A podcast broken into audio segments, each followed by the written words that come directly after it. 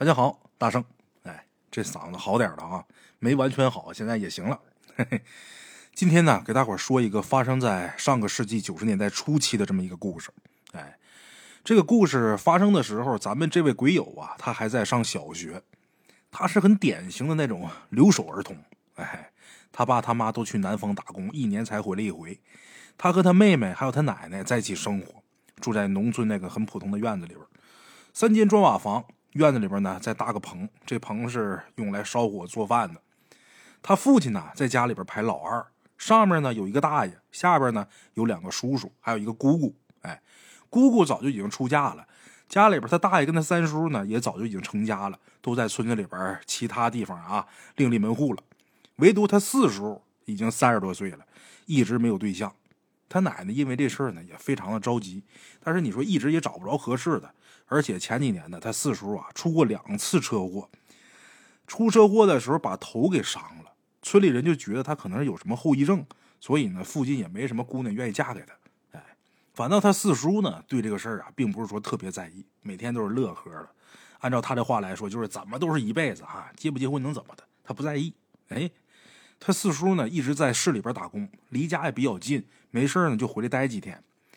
话说那年呢，咱们贵友已经上小学五年级了，赶着中考呢。但是他成绩一般，所以家里人呢也没人催他，觉得能上个初中就行啊，也没非得说你就必须得上重点，怎么怎么的。哎，那年十月份的时候，有这么一个傍晚，正在市里上班的四叔啊，突然间回家了，不但他自己回来的，还带回来一个女人。哎，这女的呀，长得很瘦，头发特别黄，脸色非常的憔悴。不光这个女的，而且呢，还有一个小男孩。这小男孩啊，看样子三四岁那么样，长得很可爱，有点怯生生，在这女的身后躲着。看见咱们鬼友他们这一家人呢，好像不太敢说话。哎，鬼友他奶奶抓了一把糖，塞给这小孩，这小孩也不敢接，最后还是他妈妈接在手里边递给他，他才敢吃。哎，一看鬼友他四叔带回来一个女的，全家都特别高兴。鬼友他奶奶呀，还把他大爷大娘、三叔啊、姑姑什么的全都叫回家，晚上好好吃了一顿饭。鬼友他大爷啊，亲自下厨，张罗炒菜打酒。鬼友他爸妈呢，也专门从他外地赶回来，热热闹闹的在家过了好几天。那几天咱们鬼友特别开心，家里人给那小孩啊买了很多零食。这女的不是还领了一小孩吗？大伙回来都给这孩子买好吃的，什么蛋黄派呀、沙琪玛什么的。平时这些东西啊。在咱们鬼友眼里，那金贵的很，根本就是吃不着的。这小孩有好吃的，那咱们鬼友还有他妹妹也跟着沾了不少光。哎，也正是这个原因，家里呢就把这小男孩交给咱们鬼友，让咱们鬼友带着他玩。咱们鬼友也是乐此不疲啊，还挺爱领着他玩的。带着孩子在村里边看看老黄牛，爬到树上摘桃摘杏。哎，那几天四叔也是带着这女的熟悉一下他们家的环境。没事呢，就带这女的到山上瞎逛，逛了好几天。具体他们在山上干了什么，这咱们鬼友就不清楚了。哎，那么说这女的哪儿来的呢？四叔从哪儿领回来的呢？根据四叔的说法啊，他在汽车站等车的时候，看这娘俩可怜，这娘俩呀，一看那样都没吃饭，就好心的带这娘俩吃了一顿饭。根据这女人的说法啊，她是越南那边的。被卖到了广西，她丈夫呢对她也特别好，但是带她一起出来打工的时候啊，在火车站走散了。她呢也不认识汉字，也找不着回家的路。他们娘俩呀，已经在这边流浪一个多月了，好几天没吃上饱饭了。鬼友他四叔就问说：“你家在哪儿？”他说不清楚。哎，最后索性他四叔呢就把这女的给带回来了。哎，几天相处下来呢，感觉这女的呀挺好的。虽然说说话说不太清楚，但是感觉这脾气还不错，手脚也挺勤快的，经常抢着帮鬼友他奶奶干活、收拾家务这些啊。鬼友他奶奶对这女的还挺满意的，鬼友他大爷，包括两个叔叔，还有鬼友的爸妈，对这个女的印象都挺好，都挺满意的。毕竟他四叔这个年纪啊，长得也不怎么样啊，能找这么个媳妇儿啊，那确实就是不错了。哎，可是呢，在这个女的到咱们鬼友他们家第四天晚上的时候，出了一个状况。咱们鬼友他爸妈准备第二天就要回去了，因为该上班还得上班呢啊！大家伙呢就聚在一起喝酒，准备喝完酒呢打打麻将。这女的她不会打牌，就带着孩子坐沙发上看电视。咱们鬼友呢搬个小板凳啊，坐在茶几那个头上，跟着他们一起看。看了一会儿电视啊，这女的突然间变得非常奇怪，眼神直勾勾的盯着咱们鬼友，一眨不眨的，然后慢慢的站起身来。然后抬起一只手指着窗外已经黑成一片的青山，嘴里边很机械的喊：“上山，上山！”咱们会友现在还忘不了那一幕，因为他从来没见过如此恐怖的眼神啊！这女的这眼神呆滞，眼珠子一动不动，而且呢瞳孔变得特别小，直勾勾的盯着窗外的一个地方。咱们会友就坐在他正面啊。所以把他这个脸上的表情看得清清楚楚，以至于深深的刻在了他脑海里边。这女的嘴里边不停重复着“上山”，手指也是直直的指着窗外，而且不停的迈着步子要往那方向走。但是茶几呢，把他这去路给挡住了。他一抬腿，咣就撞茶几上；一抬腿就碰茶几上，把这茶几撞得砰砰响。鬼友他四叔，包括堂哥他们，看见这女的这样啊。吓坏了，他四叔先站起来的，伸手去拽这女的，但这女的力气当时非常大，他四叔拉了一把，根本就没拉动，而且这女的还不停迈腿，把这茶几呀都给撞挪动了，往前挪了好远。哎，几个人这时候才感觉不对劲，一起伸手去拽这女的，四五个男的没拉动这女的，最后费了好大力气才把这女的给摁沙发上，但是这女的不停的挣扎，想要站起来，嘴里边还是不停的喊。上山，上山！哎，而且这个过程中，四五个男的没摁住他，好几次都被这女的挣扎着爬起来了。几个人折腾一脑门子汗呢。鬼友他堂哥还喊着让咱们鬼友去拿绳子。好在啊，绳子还没拿回来，这女的突然间咕咚一声，人就栽倒了，人就昏过去了。然后几个人七手八脚的把人先抬到沙发上。又过了几分钟，这女的呀慢慢睁开眼睛，看着屋子里边惊恐的众人呢。眼睛里边带着莫名其妙的疑惑，就好像根本不知道刚才发生什么事儿一样。从哪这沙发上坐起来，她这个普通话不太好嘛，用这半生不熟的普通话呀，一直问：“你们怎么了？怎么不打牌了？我刚才怎么了？”哎，几人一看这女的没事了，就又坐到麻将桌前面了。但是坐下之后啊，就都嘀咕。那谁心里边能不犯嘀咕啊？哎，在一起串串就说。老四，这是不是带回个精神病啊？哎，打牌打到十一点多，散场的时候，这女的说呀，要出去上趟厕所。鬼友他奶奶岁数大，心细，就担心他别再出点什么意外，就这么的，就陪着他出去了，陪着他一起去了。果不其然，过了能有十几分钟吧，鬼友他奶奶在外边大声喊叫啊，大家伙全都过去了。一听见叫声，就知道事儿不对呀，全跑过去了。等到了茅坑一看啊，发现这女的呀，直直的在地上躺着，有一半头发呀，都垂到那茅坑里边了。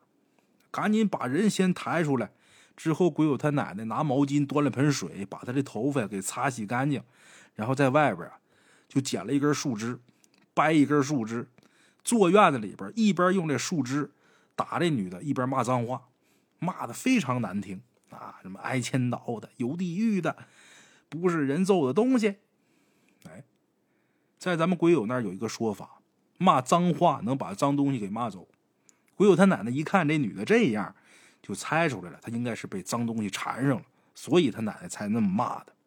哎，骂了一会儿，几个人呢又把这女的给抬回到屋里边床上，可刚抬到床上，这女的又醒过来了，眼神呆滞，眼睛直勾勾的看着窗外。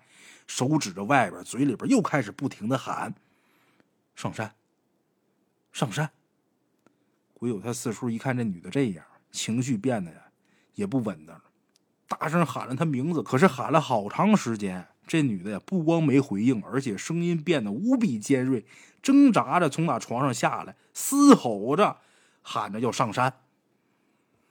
鬼友的四叔啊，从打后背搂住这女的。鬼友他堂哥还有他大爷。抱着这女的这胳膊和腿，鬼友他三叔死死的掐着这女的人中。这女的挣扎了好一会儿，然后突然间又昏过去了。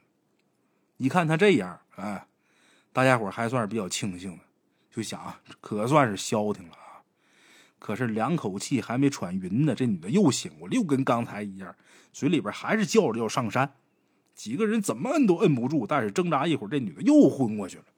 如此反复这么折腾好几回，这会儿已经到了深夜了，大家伙都累得完完的了。尤其是鬼友他奶奶岁数大了呀，受不了啊，脑袋一滴一滴的直打瞌睡。鬼友他堂哥呀，也被折腾的崩溃了，跑回家里边拿那砍柴的柴刀啊，拿过来之后对这女的喊：“你他妈再折腾，老子砍死你！”小子年轻气盛，可是他堂哥这威慑呀，丝毫起不到作用，一点作用没有。这女的依旧直勾勾看着窗外，想要上山。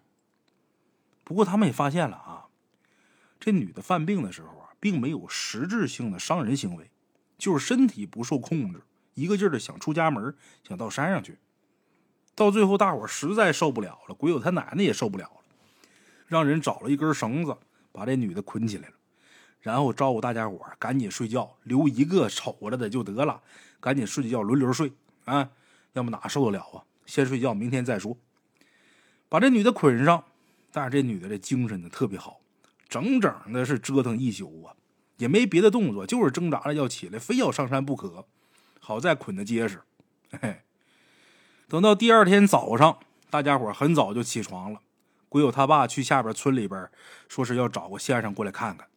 鬼友他四叔被折腾了一宿没睡呀，顶着这大黑眼圈子洗了个脸。这女的也折腾了一宿，可能是累了，倒在床上睡觉了。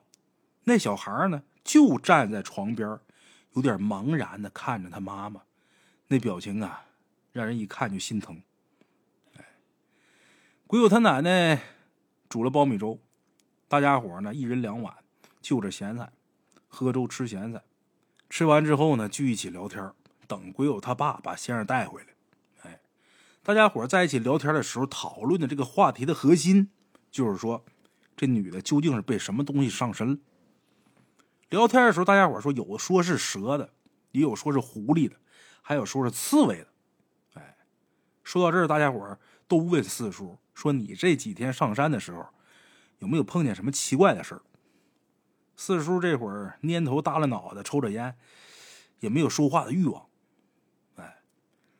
到了上午十点多钟吧，鬼友他爸把先生带回来了，说是先生啊，其实是个。一看就是一个很普通的农村妇女，穿着打扮都是很普通的衣服，唯一不一样的地方可能就是皮肤特别好，好的不像话。看年纪啊，估计得有四十多岁了，但是这皮肤就跟小孩那皮肤一样，哎，皮肤很好。剩下穿着打扮就是普通的农村妇女，这先生到的时候，那女的还睡觉呢。他先是进屋看了一下这女的，然后在房子里边啊走了几圈，最后呢。到鬼友他四叔跟前，就问他说：“你最近都去过什么地方？”他四叔呢也不敢有所隐瞒呢，吞吞吐吐的就告诉先生说：“他这几天带这女的都去了哪哪哪。”哎，虽然说没当着他们小孩的面说，但是事后咱们鬼友从打大人的只言片语里边大概能猜到，鬼友他四叔回家之后，第二天就带这女的去他们那边的一座山上，山里边啊，他们那边山非常多。也非常高，也有很多稀奇古怪的传说，但是从小到大，咱们鬼友倒是没碰见过。他四叔带这女的呀，爬山爬累了，就在山顶有这么一个小石屋里边休息。这些小石头屋啊，都比较简陋，几乎每座山上都有。这是当年生产队留下来的，夜里看粮食的，那种简易小房。平常呢，在山上干活，如果赶上下雨啥的，也能到这儿来避避雨。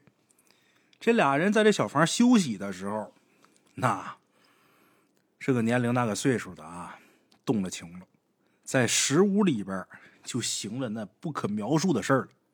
哎，毕竟鬼友他四叔那么大岁数了，血气方刚的，啊，干柴遇烈火的，那感觉来了也挡不住啊。四叔带这女的去那石屋，是建在一个背阴处的地方。那地方呢？不太好，容易招一些乱七八糟的东西。这女的恰巧八字比较软，所以呢，他们在做这些事情的时候就冲撞着东西了。然后就给带回家了。哎，听完四叔的讲述，这先生呢，让他先进屋，把那女的先喊起来。四叔进屋之后啊，先给这女的松了绑，然后把她喊醒。这女的一开始醒过来之后，倒也没什么，刷了刷牙，洗了脸，然后坐到沙发上，跟昨天一样，也是一脸茫然的在那坐着，也不知道发生什么事儿。可坐了一会儿之后啊，这女的就开始犯病了，还是那表情，还是那句话，说着话站起来，直勾勾看着外边，非要上山。正好这会儿先生在这儿呢，一看这女的这样啊，一开始啊，这先生什么都没干，看了一会儿之后。从打口袋里边拿出一盒烟，从打这一盒烟里边抽出一根，然后点上，抽了两口，靠近这女的的脸，把这一口烟就喷在这女的脸上了。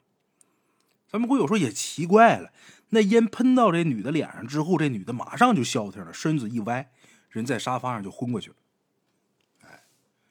过了几分钟，这女的再醒过来，还是一脸茫然，不知道发生什么事。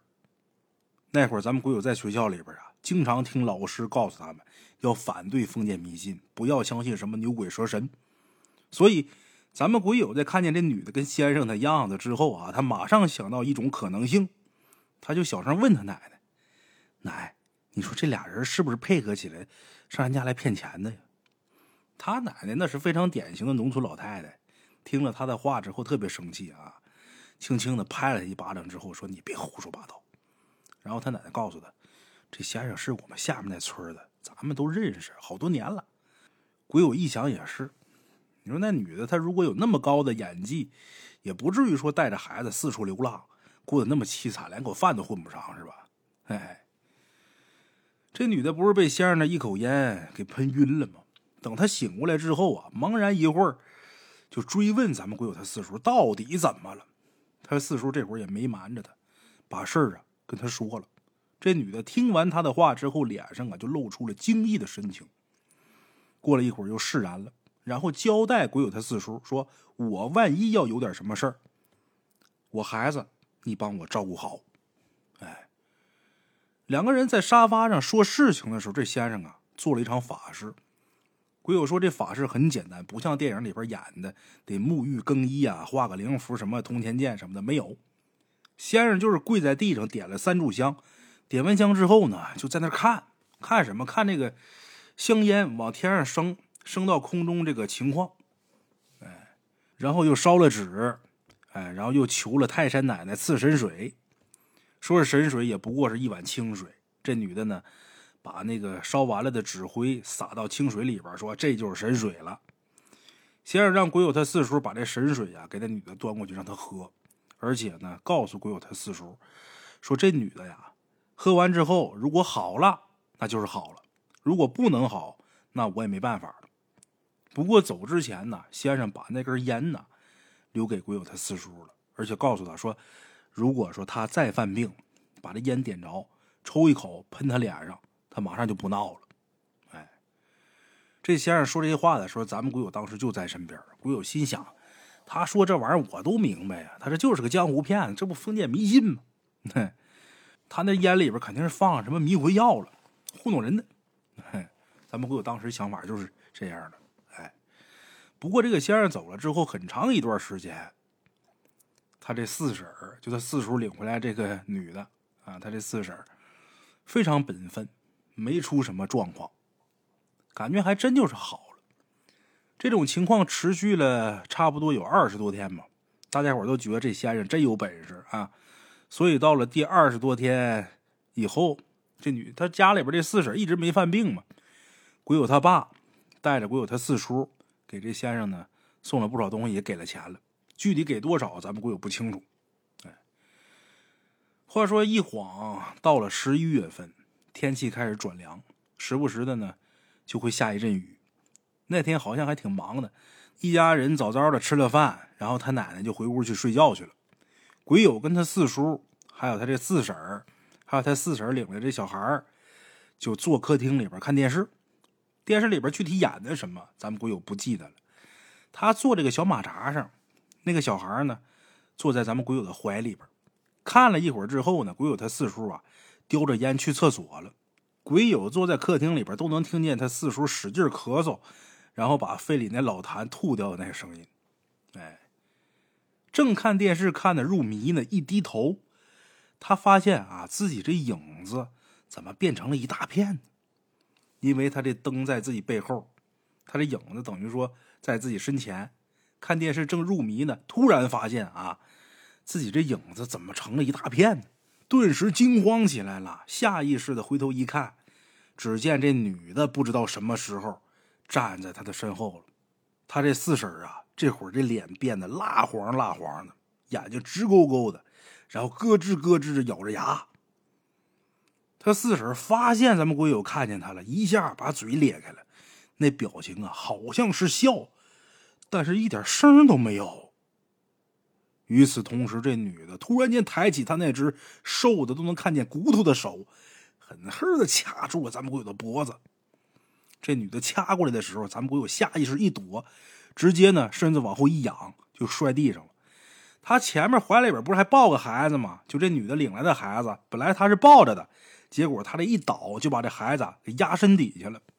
这小孩被压了一下，就害怕呀，哇的一声就哭起来了。其实咱们鬼友也吓着了，但是他没哭，嘴里边哇哇乱叫啊，这手在地上撑着，就不停的往后退。本来他以为他四婶还会继续掐他，但是他没想到他这四婶啊没有继续，而是很机械的迈着步子，眼神呆滞的一步一步往房子外边走。鬼友他四叔在外边听见动静了，他奶奶也惊醒了。俩人赶紧跑进来，进屋之后，他奶奶先把咱们鬼友抱起来，又把那孩子给拽起来，然后鬼友他四叔就去拽那女的，可怎么拉都拉不住。哎，鬼友他四叔没办法了，跑出去把鬼友他大爷、他堂哥还有他三叔全都给喊过来了。几个人费了九牛二虎之力，才把这女的又摁在沙发上了。哎，但是这女的就算是躺在沙发上，还是一边挣扎着，一边撕心裂肺的喊着要上山。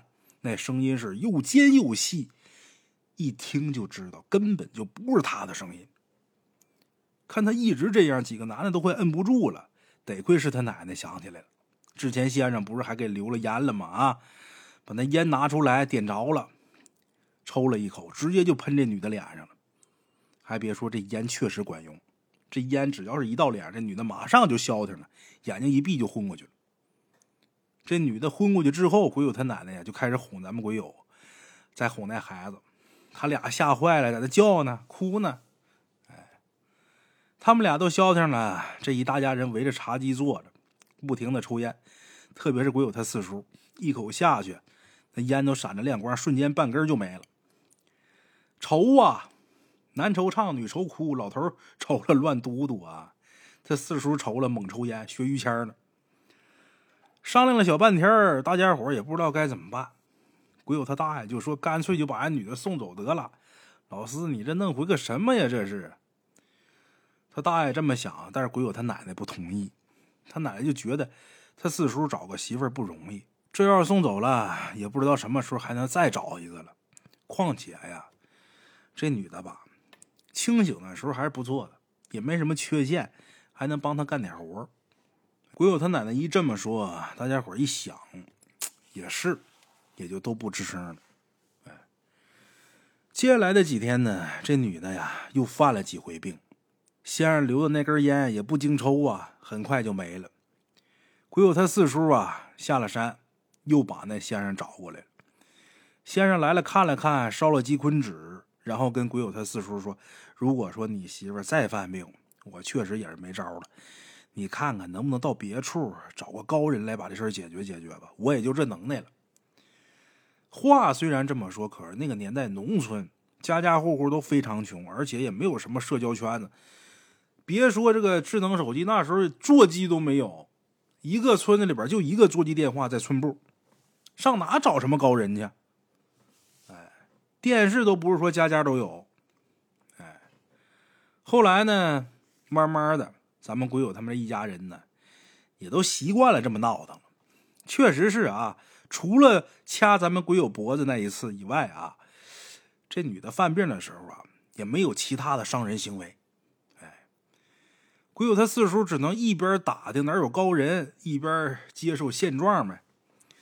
鬼友说那段时间呢，是他们家最难熬的一段时间。村口的那些老娘们们呐，咱们鬼友每次从他们身边走过的时候，这些人都会在他背后指指点点的。到了学校之后呢，很多同学也一直都笑话他，说家里有一个神经病婶子，甚至啊，一个村里边玩了好多年的发小，也因为这个原因呢，不跟他玩了。咱们鬼友当时是无比的伤心的，但是没过多长时间，家里边呢，发生了一件大事这件事就是鬼友他奶奶得了很严重的病。老人讲七十三八十四，阎王不叫自己去。鬼友他爷爷是七十三岁去世的，他爷爷比他奶奶大了六岁。那一年呢，鬼友他奶奶也到了七十三了。哎，七十三这是坎儿年呢。但是咱们鬼友没觉得这七十三有什么问题，他一直觉得他奶奶之所以在那年冬天去世，就是因为他四叔带回来的这个女的，把他奶奶给气的。他奶奶脾气是出了名的暴，抽烟喝酒打麻将，急了骂人，有的时候气狠了啊。能把自己给气背过气去，就因为这个，一家人都小心翼翼的，生怕有点什么事儿啊，惹老太太不高兴。哎，也就是在那段时间，本来身体健康的奶奶，突然间有这么一天，觉得自己很不舒服，就让咱们鬼友他大爷带他去医院去检查。这一查，还真就查出问题了，不得已只能住院呐。咱们鬼友他父母从那外地也回来了，兄弟四个轮流在医院照顾。那段时间，咱们鬼友只能一个人跟这个四婶带着那孩子，还有四婶在家里边住。有的时候，鬼友他妈妈不忙的时候呢，也会在那儿陪着他。哎，咱们鬼友一开始啊，特别害怕，因为家里边只剩他跟他四婶还有他四婶带回来那孩子了，老害怕了，生怕这女的再干点什么出格的事儿。咱们鬼友心想：我一个我弄不住她呀。而且上回他妈她掐我脖子，他现在还有点心有余悸，心想万一晚上我睡觉的时候他偷偷的进来把我掐死，我操，谁能救得了我呀？老害怕了，所以那段时间晚上他睡觉之前啊，仔仔细细的把房门都检查好，关没关好，插没插好，确定插好了，把窗户那儿再留出这个豁口来，万一说他要是闯进来，我好能顺这个窗户能跑出去。什么都弄好了才敢睡，哎，可是那段时间咱们鬼友就特别奇怪，他这四婶啊，那段时间行为虽然有点古怪，但是没闹，甚至说中间呢还去医院看了一回咱们鬼友他奶奶，哎，到了十二月中旬的时候，鬼友他奶奶出院了，回家了。鬼友本来以为他奶奶身体好了，可是呢，咱们鬼友看见了。他爸他们几个这脸色都不太好，而且他奶奶呀，明显的瘦了一大圈说话也是有气无力的。鬼友当时就觉得呀，事儿没那么简单，他奶奶应该是不行了。事实上也确如咱们鬼友所料，奶奶回来之后再也不能下床走路了，每天都躺在床上。咱们鬼友问过他爸：“我奶奶得的什么病啊？到底好没呀？”他爸就跟他说：“说你奶没事歇一段时间就好了。”他爸越是这么说，咱们鬼友越觉得他奶奶的身体肯定是不行了，他就非常害怕，只要是放学呢，就在奶奶身边守着，特别害怕他奶奶无声无息的就走了。但是他奶奶的身体呀，越是不好，那女的折腾的越厉害。他奶奶出院回来的当天，这女的就开始折腾，满屋子乱走，说什么要出去。鬼友他爸还有他大爷气得要死啊。最后拿绳子把他给捆起来了，谁知道到了半夜，他不知道怎么把这绳子给弄断了，跑到他奶奶的屋门口啊，鬼哭狼嚎的。当时把他奶奶给气的在床上直咳嗽，大口大口的喘着气，也没办法说话，就这么折腾，折腾好几天。后来鬼友他爸和他四叔直接就把这女的绑得结结实实，弄到他四叔跟这女的那个屋子里边去了。这是咱们鬼友啊。这么多天以来，就是打他奶奶住院以来啊，这么多天第一次进到他四叔四婶这屋。他进去之后啊，差点没疯了。哎呀，这屋子里边到处都是破烂啊，什么废纸箱子、烂报纸、破衣服、塑料袋那床乱的都不像样了，铺的全是稻草，稻草上面呢弄了一些什么破纸箱子，纸箱子上面铺着破衣服，破衣服上面摆着一堆烂棉絮，一床烂棉絮，能看得出来那一团一团棉絮，应该之前呢是一床被子。这被啊也不被他怎么给撕开的，反正把里边的棉花撒的满床都是。当时那个房间，给咱们鬼友那感觉，就那床就跟动物的巢穴是一样的，续窝了。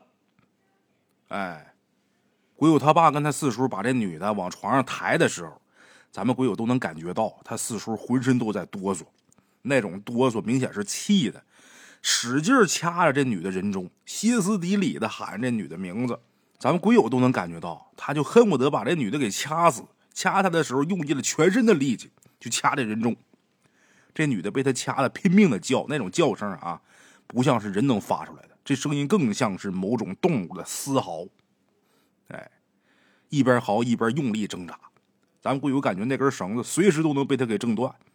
挣扎了好长时间，折腾了好长时间，可能是累了。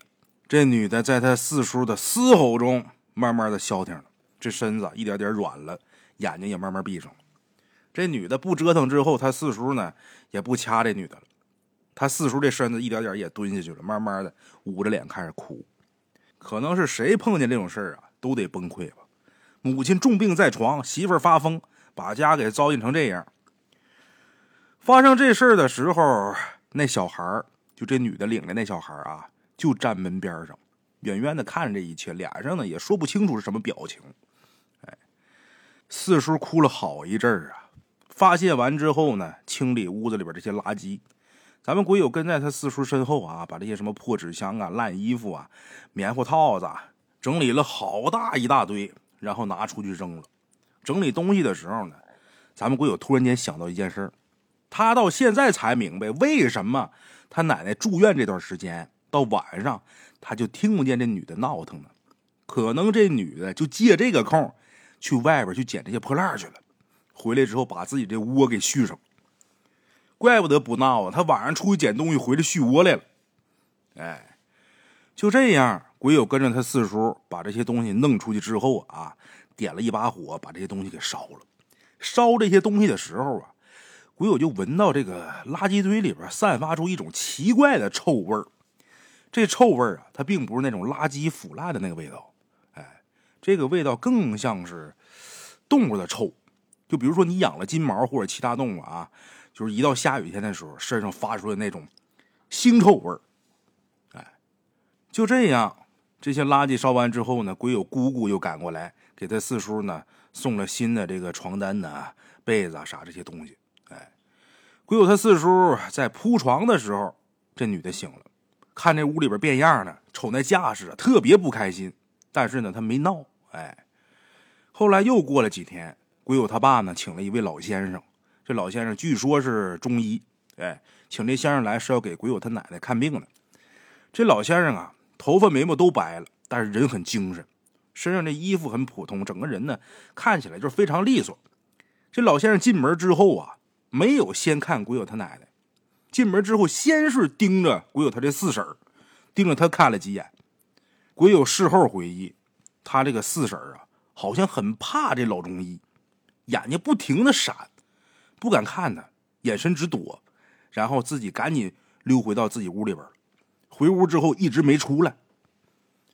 之后这老先生呢，去给鬼友他奶奶看病，先是给号了号脉，之后呢又帮他奶奶做了针灸，从头到尾这老中医一句话都没说。针灸完了之后呢，鬼友他奶奶身上啊，好像有点劲儿了。这精神呐，哎，也好了不少。干完活之后呢，这老中医开始收拾东西要走。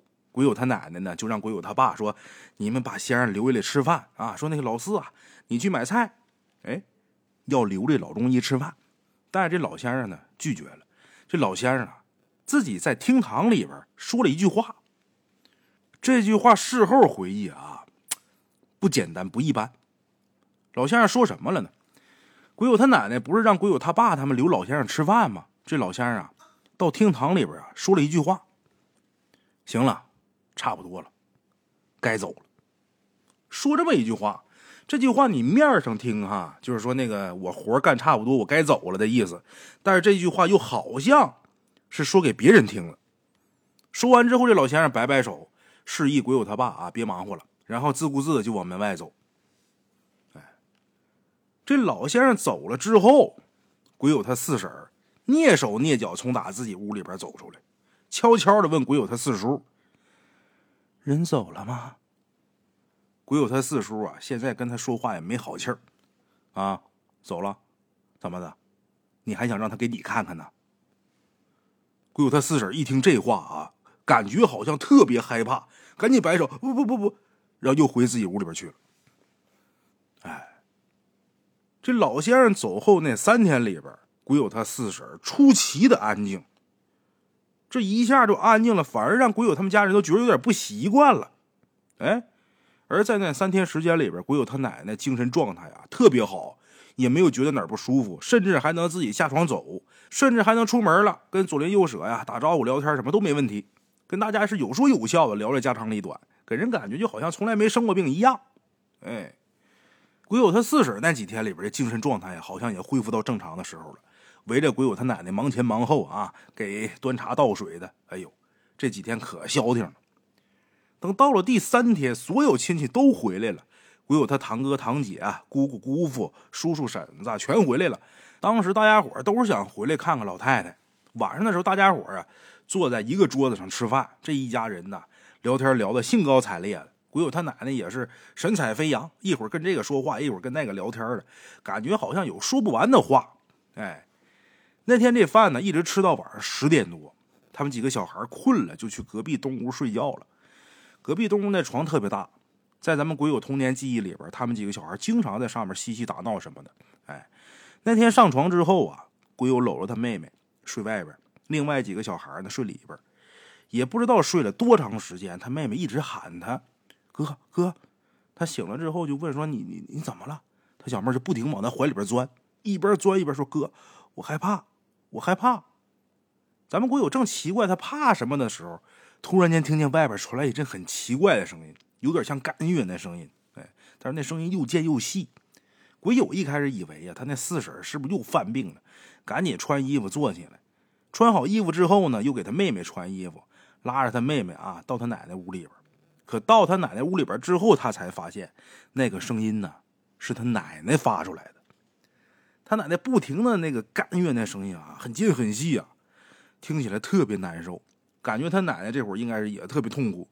这会儿，所有人都围着他奶奶，有的坐在床上，有的呢站在旁边。咱们鬼友看见这个场面，也不知道怎么回事，眼泪马上就掉下来了。他也不知道自己能干什么，就那么远远的看着，哎，就站在那默默的掉眼泪，啊，也没嚎，但是这眼泪一直往下淌。多年之后，咱们鬼友还是挺后悔的，后悔自己当时没挤进人群看奶奶最后一眼。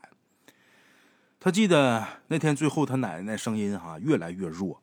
到最后，他大爷、他爸、他叔叔、他姑姑突然间崩溃，放声大哭，哎，哭声响彻整个村子。当时鬼友他四婶啊也在床边，但是他那个表情啊非常奇怪，似笑非笑，似哭非哭，在那儿张着嘴不停的嚎，但是脸上却带着奇怪的笑，眼角也有眼泪往下淌，那表情啊在别人眼里边看，就让人觉得特别不舒服，也说不清楚是什么感觉。你说他没哭，他掉眼泪；你说他没哭吧，他还嚎。但是看表情是笑，反正就让人看完之后浑身不舒服。哎，鬼友他四叔本来就特别难过，一看他自己这媳妇这样啊，回手就给这女的一巴掌。这女的挨打了呢，也没表现的特别难过，嚎的声音更大了，嚎着嚎着，开始咯咯咯咯咯笑。哎呦，那个笑声啊！在一群人的哭声当中，显得格外的突兀。鬼友他爸他们实在受不了了，只能把这个鬼友他四婶啊，把这女的又给架回他房间里边，然后在外边把这房门给锁起来了。鬼友回忆啊，那天晚上非常惊悚，一群人在奶奶那房间里边无比的悲痛，而他那四婶在他的房间里边，一会儿嚎几嗓子，一会儿咯咯笑，哎呀。这四婶儿就这么一会儿哭一会儿笑，一直折腾到天亮，一直等到村里处理丧事的老爷爷过来之后，这女的呀才逐渐清醒。哎，他们那地方办丧事啊，也是要办三天的。这女的那三天倒是啊挺正常的，也没出现什么奇怪的事儿。该给磕头磕头，该掉眼泪掉眼泪，一套流程走完，大家伙心里边都松一口气了。虽然说这女的很安静，但是大家伙都知道，早晚还得再出事儿。哎，然而再一次出问题呀，并没有时隔多长时间，就在鬼友他奶奶头七那天。头七那天，他们那边得烧纸，不光得烧纸呢，还得点香，所以那天整个家里边全都是这烧纸味和这个香的味道。哎，平时呢，咱们鬼友也闻到过那股味儿，但是那天不知道怎么回事，他就感觉那股味儿啊，吸到鼻子里边甜腻腻的。就烧纸这个纸烟味和这个香味混在一起那份居然能闻出甜腻腻的，就很奇怪。哎，那天咱们鬼友他们睡得比较早，因为鬼友他妈在家，所以呢，咱们鬼友还他妹妹都是跟着他妈睡的。睡着之后没多长时间，就被一阵叫声给吵醒了。鬼友躺在床上，隐约的听见一阵又一阵的“走，走，走”，听见这个叫喊声，一直喊走。鬼友他妈穿上衣服，咱们鬼友也跟着起来。出门之后就看见鬼友他四叔那屋里边灯亮了，他们赶紧过去，看鬼友他四叔把这女的死死的按在床上，左手抓着这女的胳膊，右手掐着这女的人中，那个表情啊，咬牙切齿的，但是脸上分明是带着悲伤跟无奈。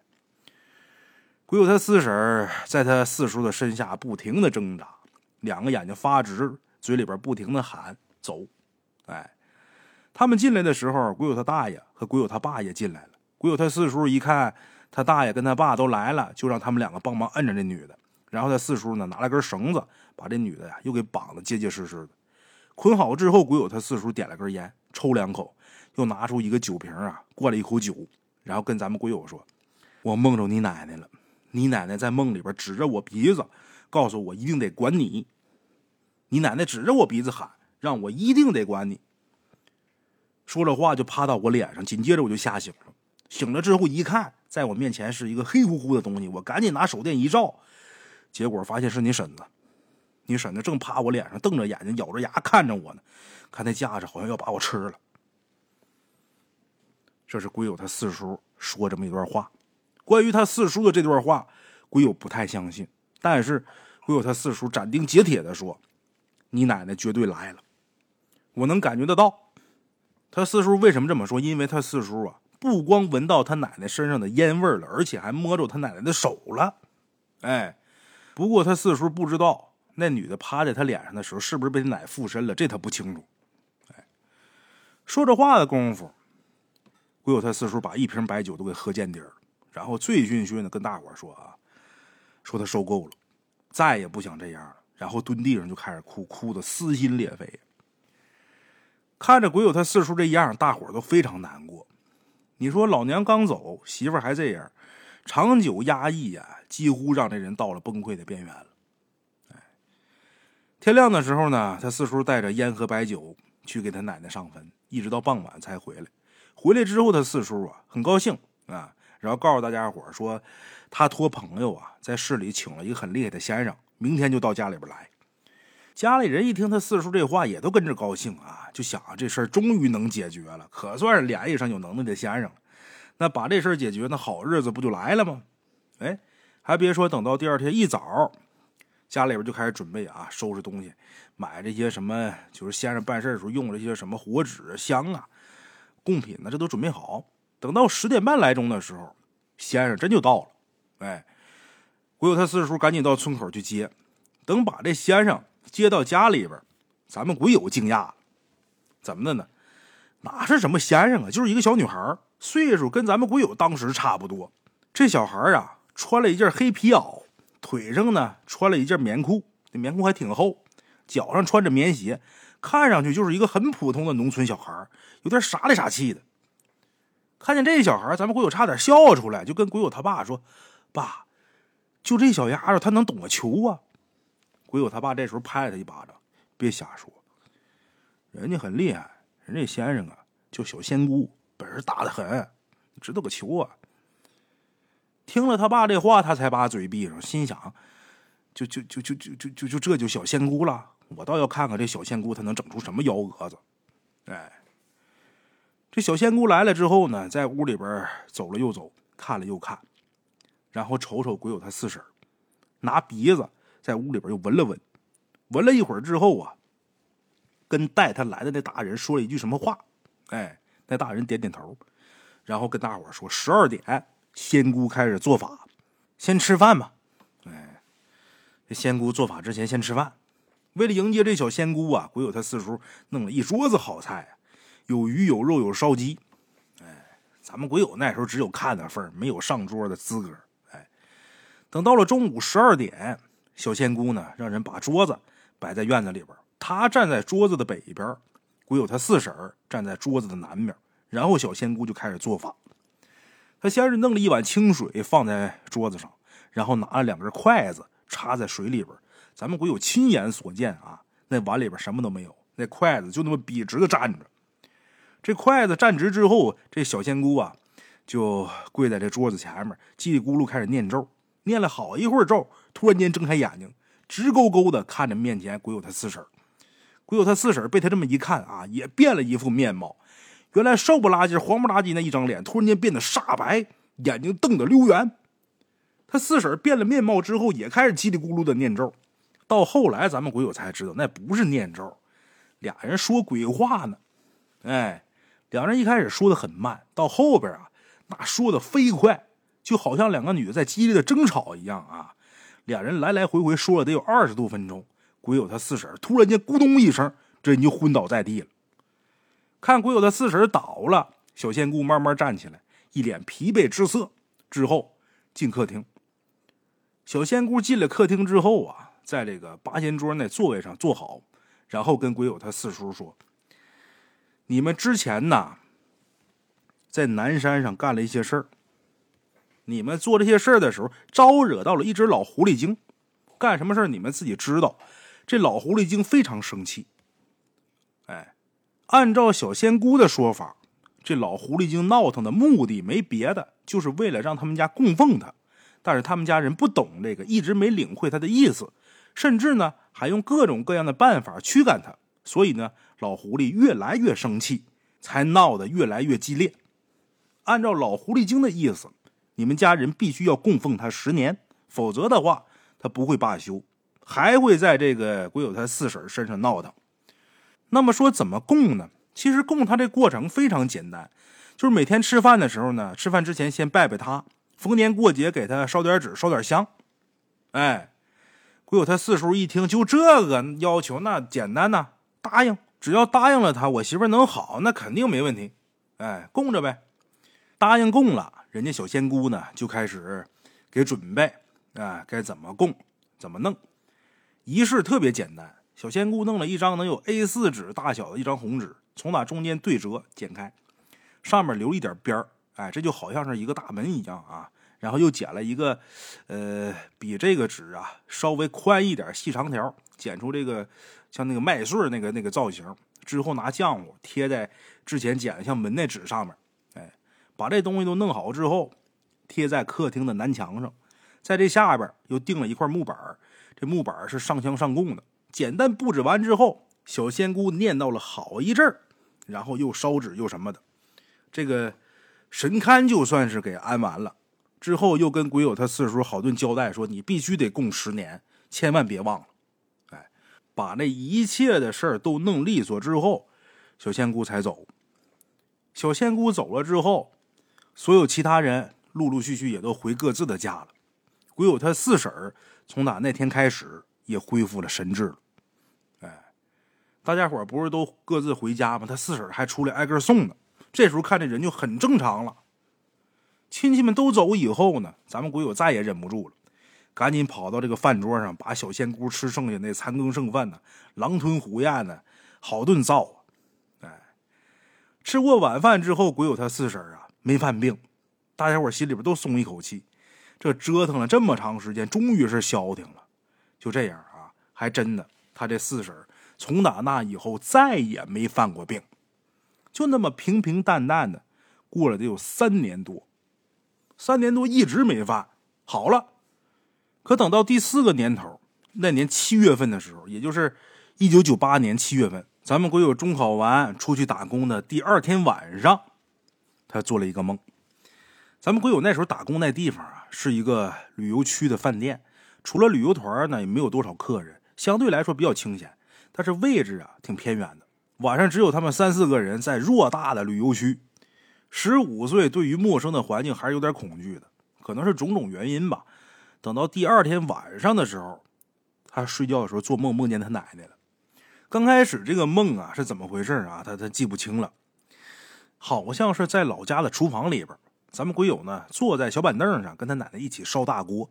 就在烧锅的时候，他意识到他奶奶已经去世了。他意识到这个问题的一瞬间，场景一换啊，他就躺在了屋子里边，然后迷迷糊糊的也没有灯光，然后听见有人喊他，他努力睁开眼睛，什么也没看见。坐起来就看见他奶奶的遗像在墙上挂着，这遗像正对着他，然后遗像里边他奶奶的表情啊开始活动，头也慢慢的转，眼睛直勾勾的盯着他，随后脸上那表情开始狰狞，好像要从奶奶相框里边钻出来。在梦里边，咱们鬼友特别害怕，根本就跑不动也动不了，想喊也喊不出来，只能眼睁睁的看着照片里那人往外钻。最后，照片里边他奶奶变成了一个蓬头垢面、凶神恶煞的这么一个尖嘴女人，猛地朝他扑过来。就这样，他直接被吓醒了。这回是真醒了。醒过来之后，一直在流眼泪，也不敢动，就那么直挺挺的躺着，什么都不敢干。那是吓坏了。好不容易熬到了鸡叫，他才敢动。早上早早起床，洗了洗脸，等到六点多，给他爸打了个电话，把这个梦跟他爸说了。他爸在电话那边想了想，说：“是不是你奶奶在下边缺钱了呀？咱回去烧点纸吧。”就这么的，鬼友听了他爸的话，第三天他就跟他爸一起回老家了。等回到老家一进屋，他跟他爸俩都傻眼了，尤其他四叔那边。屋里边东西乱七八糟的，然后他那四婶跟那孩子也不见了。他四叔啊喝多了，瘫在地上，吐的哪哪都是。鬼友跟他爸俩赶紧是简单的把屋里边收拾一下。等到他这个四叔啊稍微清醒一点，鬼友他爸就问说：“你这怎么回事啊？”鬼友他四叔骂骂咧咧的说：“啊，那女的走了，非要走，说要去找她前夫。”说这话呢，指了指床上。床上有一封那女的早就写好的信，大概的意思就是谢谢鬼友他四叔这四年对他跟孩子的照顾，但是他呢还是想去找他的前夫，种种种种云云。哎，鬼友他四叔说四年了，我养条狗也该有感情了吧？突然间就这么走了，但是这会儿事儿已经发生了，没办法啊，鬼友跟他爸俩只能劝他四叔你想开点他四叔啊借着这酒劲儿。直接就把请的那神龛呢给砸了，墙上那红纸呢也给撕了，撕完之后把这红纸扔地上，踩了两脚，拿打火机又给烧了。反正把这个烧了之后，他也倒没出什么事儿，只不过后来那几年他四叔感情一直都不顺，找媳妇呢也是找一个散一个，再往后他四叔呢索性也就那样了，就光棍命。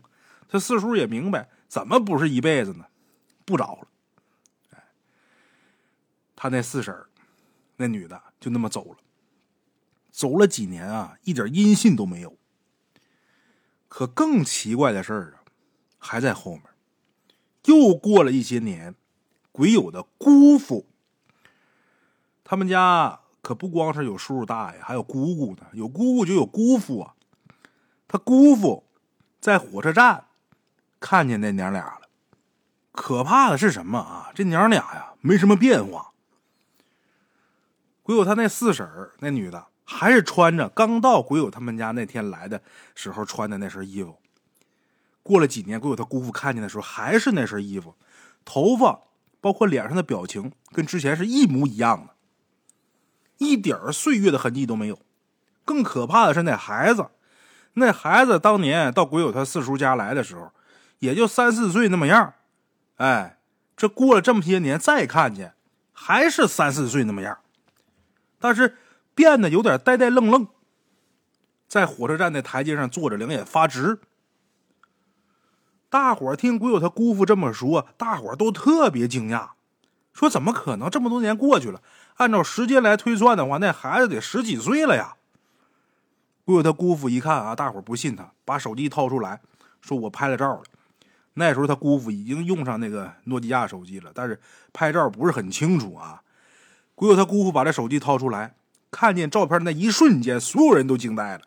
确实像他姑父说的那样，照片里边那女的，鬼友他之前那四婶一点变化没有，那小孩也没变化。那到底是怎么回事？没人知道。这事儿呢，从发生到现在啊，到现如今已经过去这么多年了。但是咱们鬼友每次想起来，还是觉得有点后背发凉。这是咱们鬼友他自己经历的事儿，其中有很多东西啊，他现在理解不了，也想不通。一开始一直以为呢，是他四叔啊把这女的捡回来之后，两个人在山上干出了那种不可描述的事儿，然后呢得罪了哪方神灵了，哎，之后这个神灵降罪啊，到他们家折腾，想让他们家供奉如何如何的，这都好理解。可到后边又过了些年，鬼友他这姑父又在火车站看见了当初的这个女的领那孩子，而且。样貌一点变化没有，这他妈就想不通了。鬼友一直在想，说能不能有一种可能，就是说他这个四婶特别抗老啊，然后那衣服呢，当年穿，现在也能穿，那衣服倒是没什么奇怪的。那孩子他为什么一直不长？能不能是这孩子得了什么怪病呢？是吧？就不发育了？这也不是说没有可能，也是有可能的。可什么事儿吧？他妈的就怕细琢磨，这一琢磨就想。到底是他四叔跟四婶在山上干什么事儿，得罪了哪方神仙妖怪了，还是说他这四婶本身就是个妖怪好了哈，我是孙大圣，咱们今天这故事啊就到这儿，下期见。